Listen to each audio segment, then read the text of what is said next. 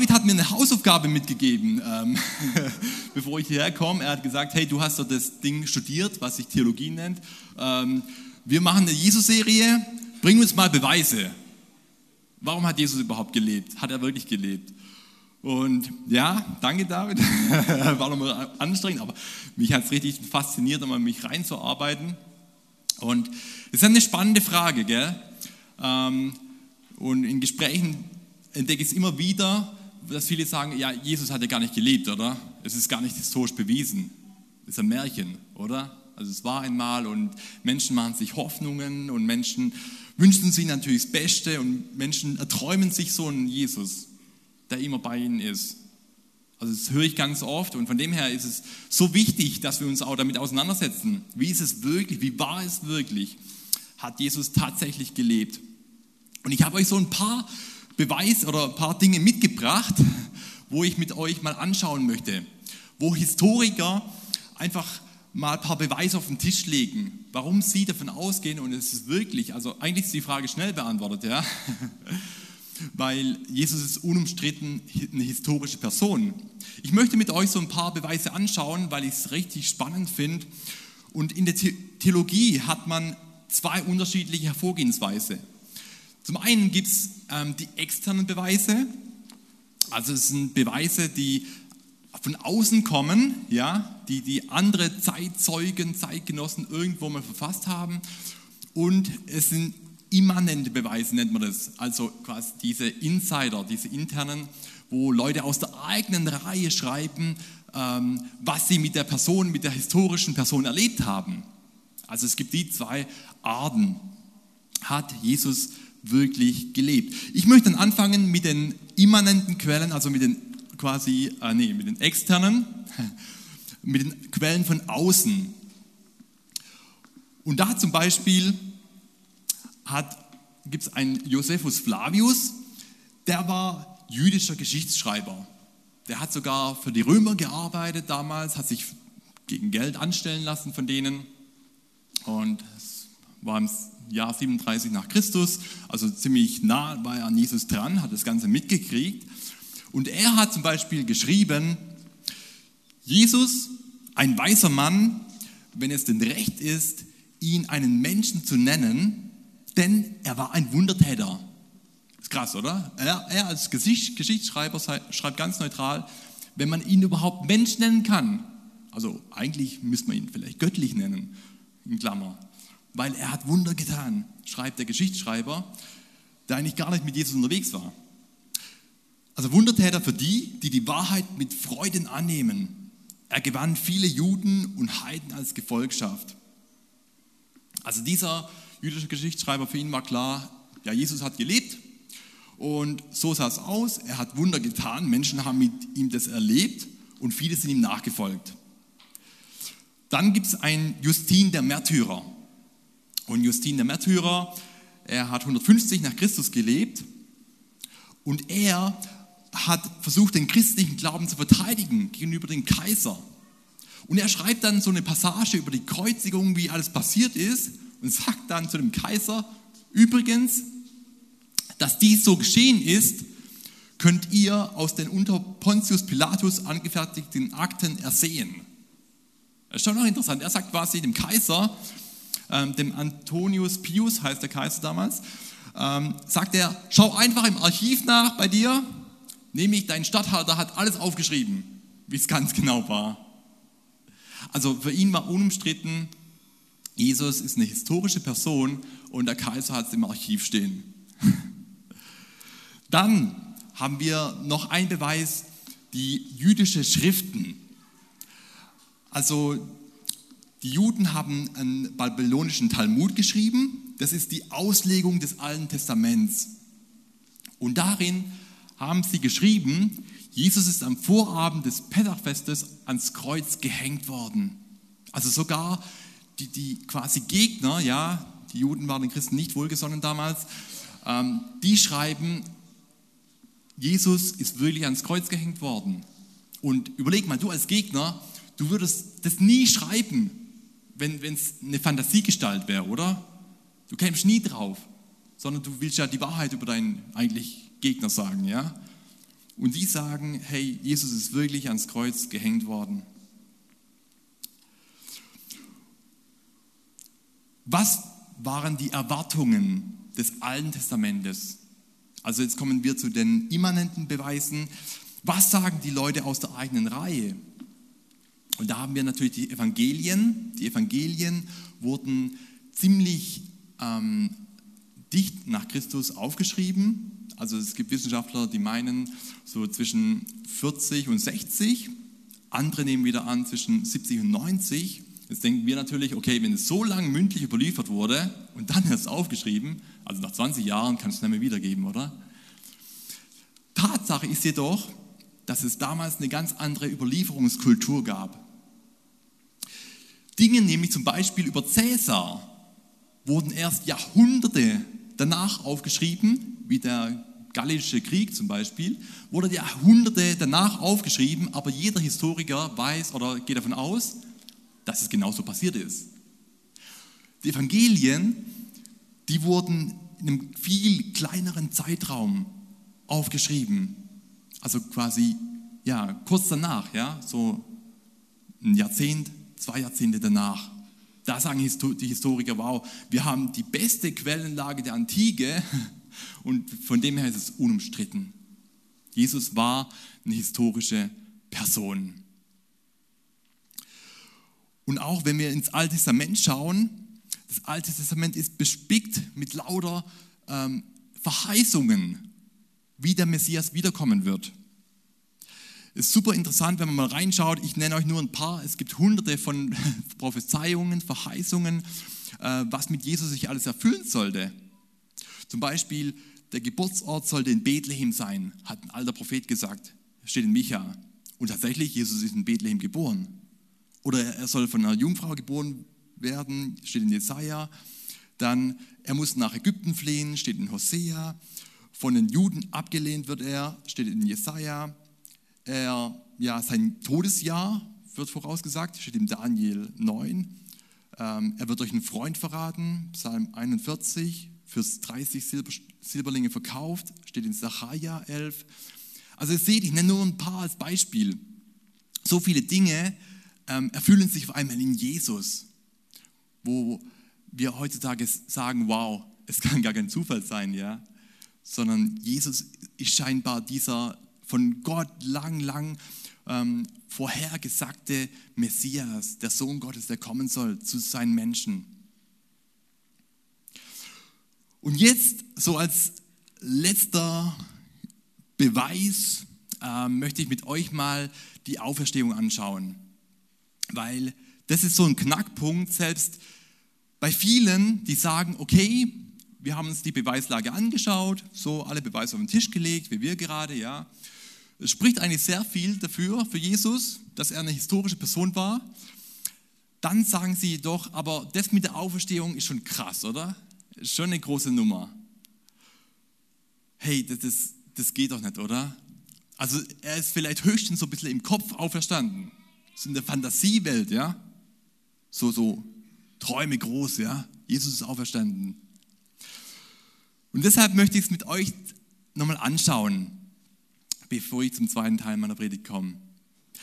Ist Jesus wirklich leibhaftig auferstanden? So mit seinem ganzen Körper, ja? Mit, mit, Blut und Körper und, und Füßen, Händen und Kopf und allem. Wie war das? Paulus schreibt, und da möchte ich mit euch eine Bibelstelle anschauen in 1. Korinther 15, da schreibt er nämlich,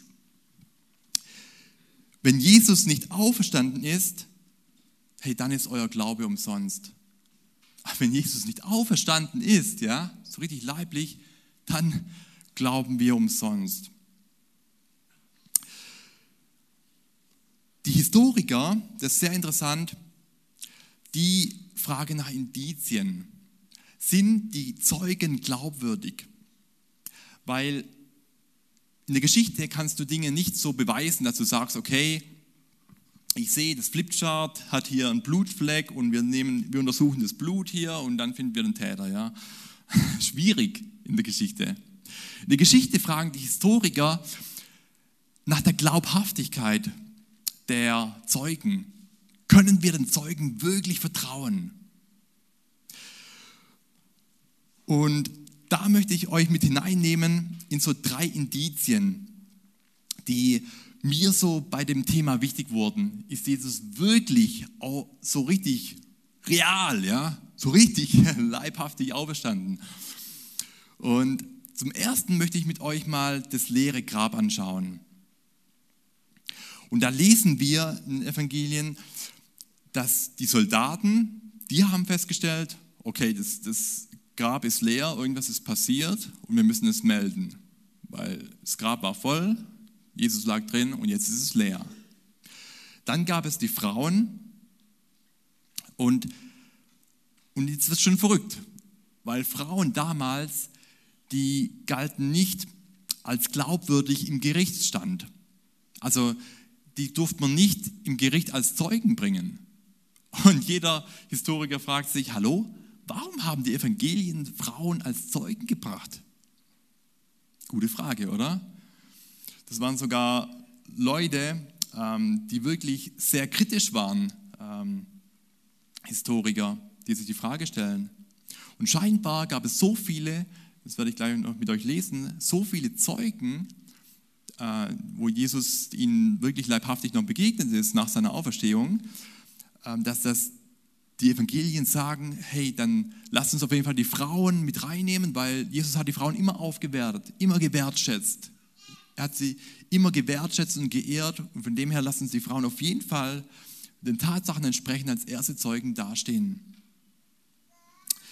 Und sogar die Gegner, ähm, für sie war klar, Jesus ist leibhaftig auferstanden, in real, als echte Person. Und in 1. Korinther 15, ich komme zum zweiten Punkt, da finden wir, genau, ein ganz altes, ein ganz altes Glaubensbekenntnis. Wir kommen zum zweiten Punkt, die Begegnung mit dem Auferstandenen. Und ich lese es euch mal vor.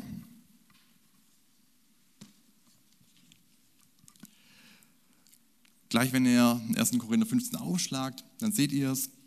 Da steht nämlich, Jesus für unsere Sünden gestorben, er wurde begraben und nach drei Tagen danach hat Gott ihn von den Toten auferweckt.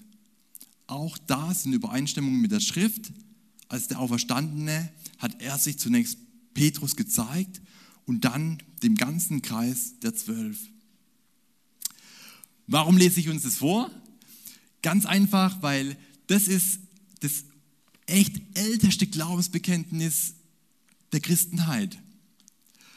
Das Krasse ist, Paulus hat es im ersten Korintherbrief aufgeschrieben. Der wurde zwar erst 55, 56 aufgeschrieben, obwohl er 51 die Gemeinde besucht hat, 51 nach Christus. Und damals hat er scheinbar schon dieses Glaubensbekenntnis mitgebracht. Das Krasse ist, dass nämlich so richtig kritische Wissenschaftler, so die eigentlich gegen Jesus und Christen sind, wie auch Herrn Lüdemann und ähm, aber auch der frühere Papst Ratzinger, die gehen alle davon aus, dass Paulus das Glaubensbekenntnis äh, bei seiner Bekehrung schon kennengelernt hat. Also in Damaskus.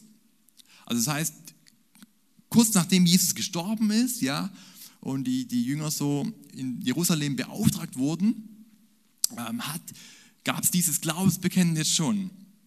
Und Paulus hat es weitergegeben. Und warum gehe ich darauf, darauf ein? Ich gehe darauf ein, weil hier werden drei Dinge festgehalten. Zum einen, Jesus wurde begraben, danach ist er von den Toten auferweckt worden und ganz viele haben es gesehen. Zuerst schreibt er, ähm, zuerst hat Petrus gesehen, dann der Kreis der Zwölf und dann schreibt Paulus noch, später zeigte er sich mehr als 500 von seinen Nachfolgern auf einmal. Einige sind inzwischen gestorben, aber die meisten leben noch. Das ist ziemlich krass. Wisst ihr, Jesus ist nach seiner Auferstehung den Leuten wirklich begegnet, leibhaftig. Und, und Paulus schreibt es als, als drittes Statement in diesem Glaubensbekenntnis und sagt, hey, und, und stellt euch vor, und Petrus hat ihn gesehen und, die zwölf haben ihn gesehen und noch 500 weitere und die meisten leben noch. Das ist wie, wenn wir uns zurückdenken, hey, ähm, Berliner Mauerfall, ja, Ende DDR. Ähm, okay, ich war noch ein kleines Kind, es ging irgendwie sicherlich an mir vorbei, ich kann mich nicht mehr daran erinnern. Aber es gibt zig Leute, die leben noch und die haben es erlebt. Die können es mir sagen, weil sie es erlebt haben, weil sie es manche mit ihren eigenen Augen gesehen haben. Und das finde ich schon ziemlich krass. Ähm, genau, was für eine Schar und hunderte Zeugen es gab, die Jesus wirklich noch begegnet sind nach der Auferstehung. Und ich komme zum dritten Punkt, nämlich zu der Verwandlung im Leben der Jünger. Man kann nämlich sagen, dass die Jünger sich nach der Kreuzigung auf einmal komplett verändert haben. Eigentlich wollten sie ja in ihren Beruf zurück, ja, weil sie gedacht haben, jetzt ist alles zu Ende es war wohl nichts, wir sind im Falschen nachgelaufen, wir haben auf die falsche Karte gesetzt. Es hat nicht gut gelaufen, ja. Wir gehen zurück in den Beruf. Aber irgendwas, irgendwas passiert, was auf einmal ihr Leben auf den Kopf stellt und sie auf einmal in die ganze Welt rennen lässt und, und einen auferstandenen Jesus verkündet. Also es muss was echt Revolutionäres passiert sein weil die Jungs und Mädels, die haben letztlich Verspottung in Kauf genommen, die haben Geiselung in Kauf genommen, die haben einen Märtyrertod in Kauf genommen. Und ich glaube, wenn du dir nicht ganz sicher bist bei einer Sache, dann wärst du nicht bereit für sowas, für so eine Nummer, oder? Für sowas zu sterben. Das heißt, sie stehen eigentlich vor einem Moment, wo sie das Handtuch werfen wollten. Und auf einmal beginnen sie aber ähm, für, den Verstor also für den Auferstandenen aufzustehen. Und, und das wird so weit, dass sie sagen, hey, jetzt machen wir nicht mehr am, am Sonntag Sabbat, sondern am Montag feiern wir jetzt Sabbat und jetzt worshipen wir nicht nur diesen, diesen Yahweh, diesen ähm, jüdischen Gott, sondern genauso Jesus, weil er Gottes Sohn ist und den Heiligen Geist als dreieinen Gott. Also sie stellen Dinge auf den Kopf, die sind verrückt. Und die, die Frage ist berechtigt, was ist da eigentlich passiert? Was, was mit den Jungs und Mädels angestellt wurde? Ich möchte euch dazu ein Zitat vorlesen, was einfach für mich bahnbrechend war ähm, in der Hinsicht weil es von einem Nichtchrist kommt. Von einem Nichtchrist, ähm, von einem jüdischen Wissenschaftler, von Pinchas Lapide. Wie gesagt, er ist kein Christ und ich möchte euch das Zitat jetzt mal vorlesen. Er schreibt nämlich, wenn diese aufgescheuchte und verängstigte Apostelschar, also diese Jünger, die eben dabei war, alles wegzuwerfen, um in heller Verzweiflung nach Galiläa zu flüchten, wenn diese Bauern, Hirten, Fischer, die ihren Meister eigentlich verrieten und verleugneten und dann kläglich versagten, plötzlich über Nacht sich in eine selbstsichere und heilsbewusste, überzeugte Missionsgesellschaft verwandeln konnte, die eigentlich viel erfolgreicher nach Ostern als vor Ostern war, so genügt keine Vision oder Halluzination, also so Fantasie, gell? um solch einen revolutionären Umschlag zu erklären. Er sagt, geht einfach nicht, Leute. Eine solche Glaubensbewegung, schreibt er, nur durch Selbsteinreden oder Selbstbetrug in Gang zu setzen, wäre sogar ein weit größeres Wunder als die Auferstehung. Alter Schlapper, oder? Also, da zieht sie echt den, den Füße und den Boden weg. Also nicht Christ schreibt es, ja. Rein logisch analysiert, schreibt er, ist also die Auferstehung Jesu das kleinere Übel. Für all diejenigen, die eine rationale Erklärung für die weltweite Konsequenzen jenes Osterglaubens suchen. Das eigentliche Wunder ist das zum Glauben kommen jener jüdischen Jesuaner Schar. also der Jesus-Leute. Die nachösterliche Verwandlung der Jünger schließt jedenfalls die Möglichkeit einer leiblichen Auferstehung keineswegs aus, schreibt er. Krass, oder? Das sagen Nicht-Christen über Jesus, wenn sie sich genau mit den Tatsachen beschäftigen.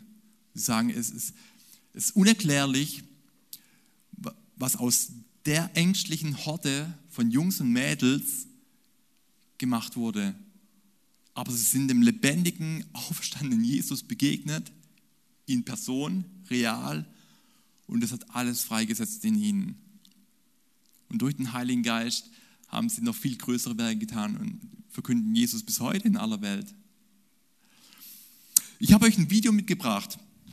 Jesus, der Weltbeweger, wo einfach nochmal aufzeigt, hey, was es für eine Dimension inzwischen hat, ja, wo Jesus als der Auferstandene ausgelöst hat. Jesus, wer ist dieser Mensch, der unseren ganzen Planeten auf den Kopf gestellt hat, verändert hat? Es ist sehr interessant.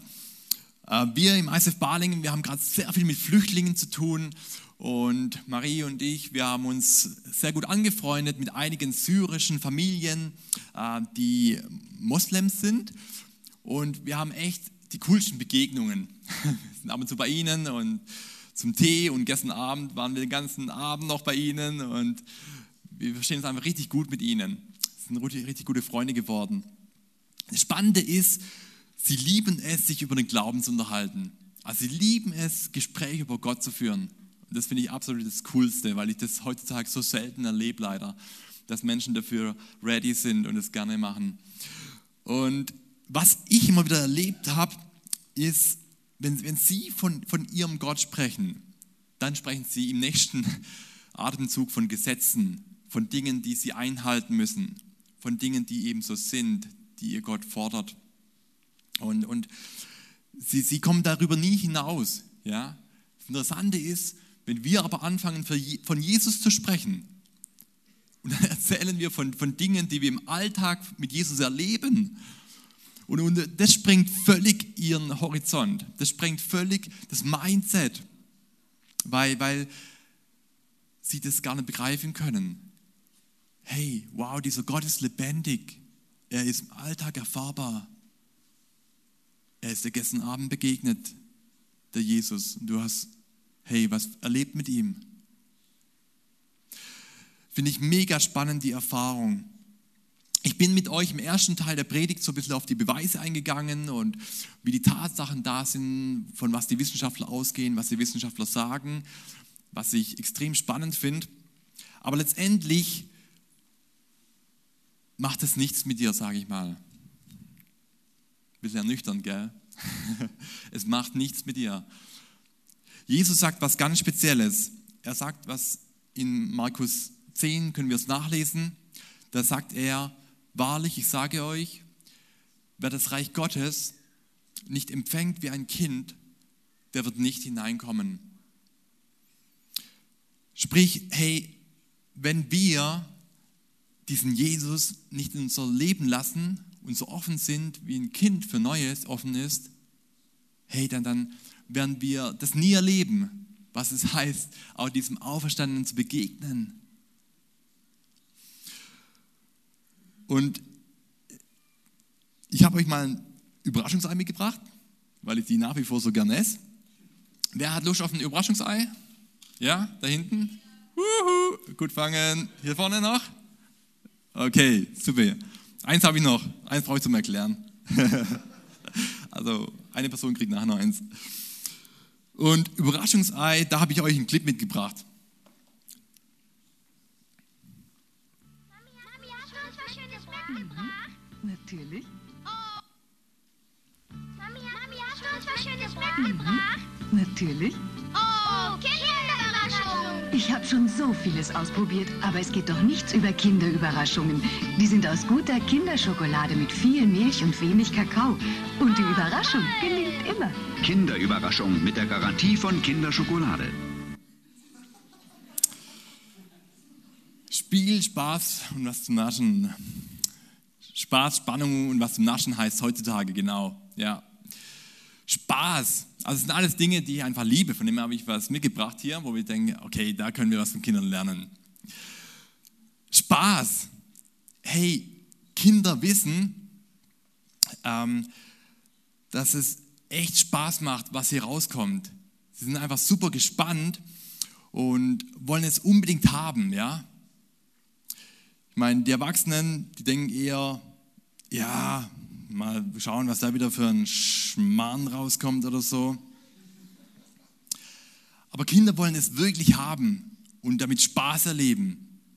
Und genauso auch mit Jesus. Kinder sind so voller Spannung und Erwartung, was das Leben mit Jesus bereithält. Die, die sind so ready, die, die sagen sowas, hey, ich kann es kaum erwarten. Wann geht es erst richtig los? Wann, wann geht es denn los? Wann, wann beginnt es denn? Meine, die, die Erwachsenen sagen ja eher beim Leben mit Jesus so, oh ja, Leben mit Jesus, als Christ hat man ja auch noch Probleme und hey, sollen doch lieber mal andere zuerst machen. Aber Kinder sind ein bisschen anders, ja. Die sagen, hey, ich will das Ding. Ich will das Ding haben. Und bei was zu naschen, Kinder wissen, dass da was Gutes drin ist. Sie wissen, hey, das ist saulecker. Und sie fordern es richtig ein. Ich habe euch einen Test mitgebracht, möchte ich mit euch anschauen. Überraschungseis für dich. Und wenn du es nicht öffnest, bis ich wieder da bin, dann bekommst du sogar ein zweites.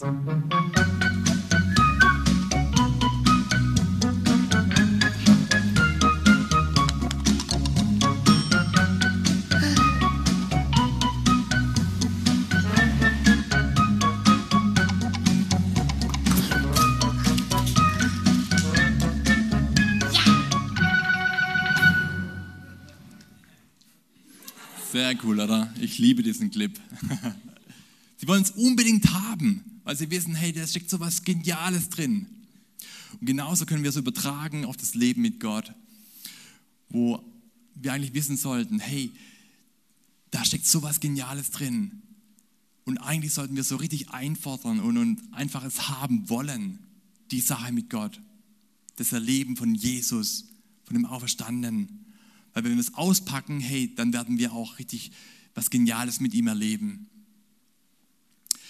Ich habe euch ein Bild mitgebracht von meinem Patenkind, der Sinai.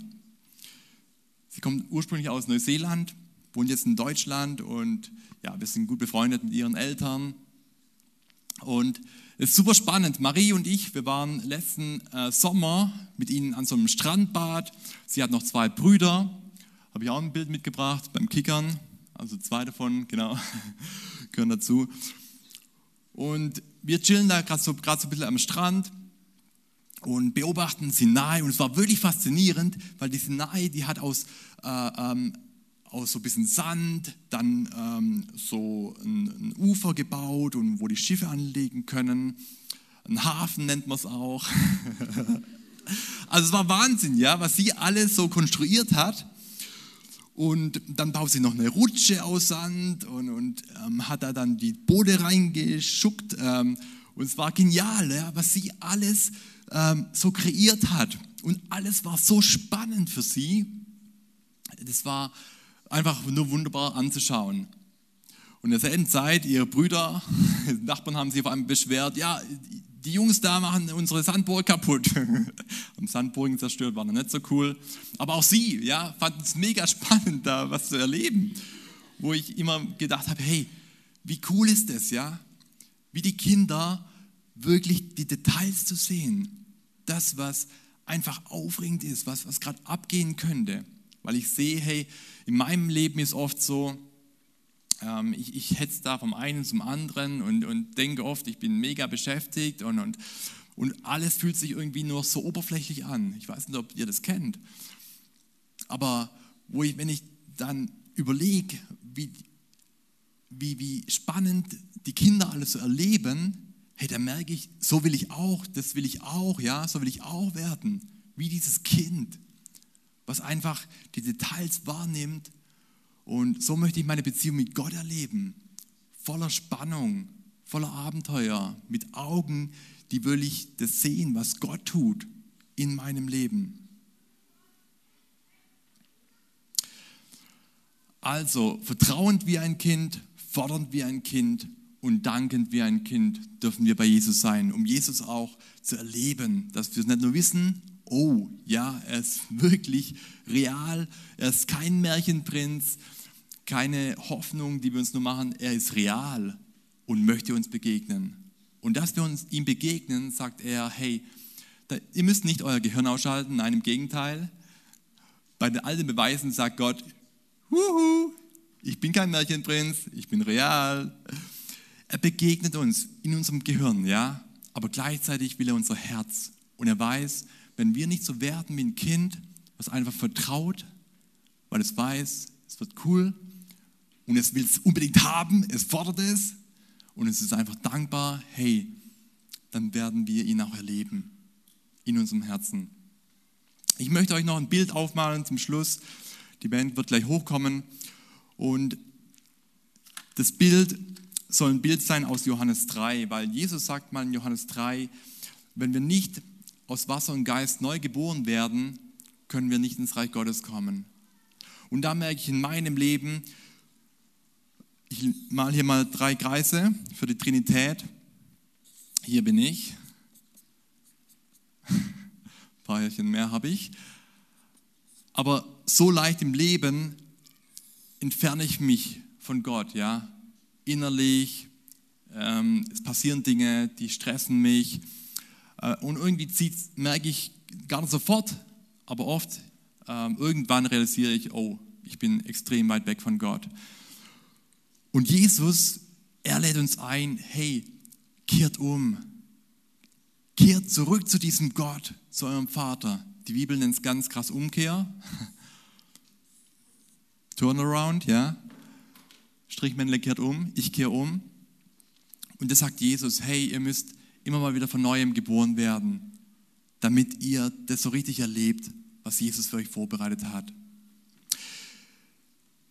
Wir haben jetzt eine Minute Zeit, wo wir einfach mal mit Gott darüber ins Gespräch kommen wollen.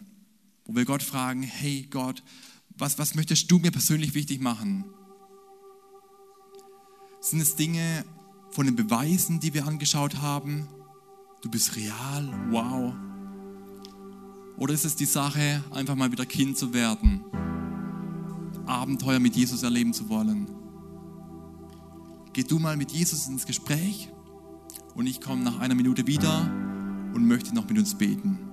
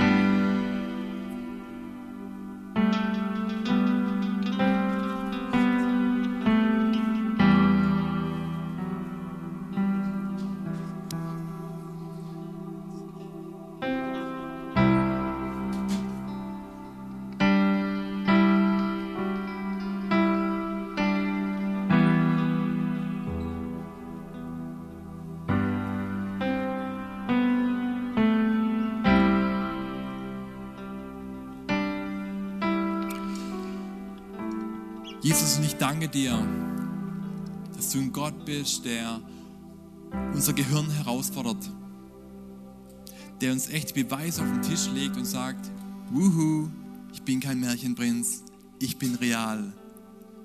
Ich danke dir, Gott, dass du da echt uns herausforderst, die Tatsache auf den Tisch legst. Und Jesus, ich danke dir, dass du uns aufforderst, auch wie ein Kind zu werden vertraut, was es unbedingt haben will, das Leben mit dir. Und einfach dankbar ist dafür. Jesus, du siehst die Situation, in der wir stehen, was wir gerade aktuell erleben, was uns stresst, was uns müde macht oder was uns auch begeistert.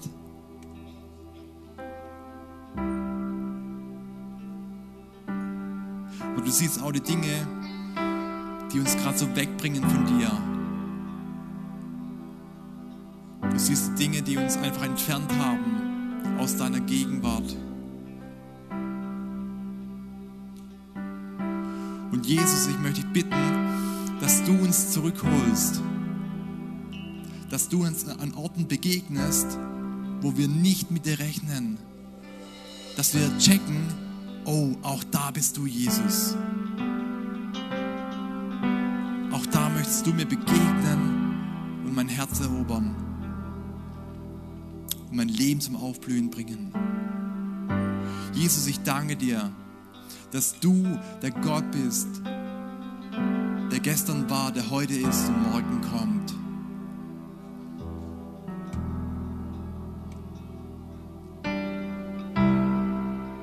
Jesus, und wenn wir auch in die Woche gehen, möchte ich für besondere Erlebnisse bitten, die wir mit dir haben, die unseren Glauben stärken, unser Vertrauen stärken und uns dankbar machen.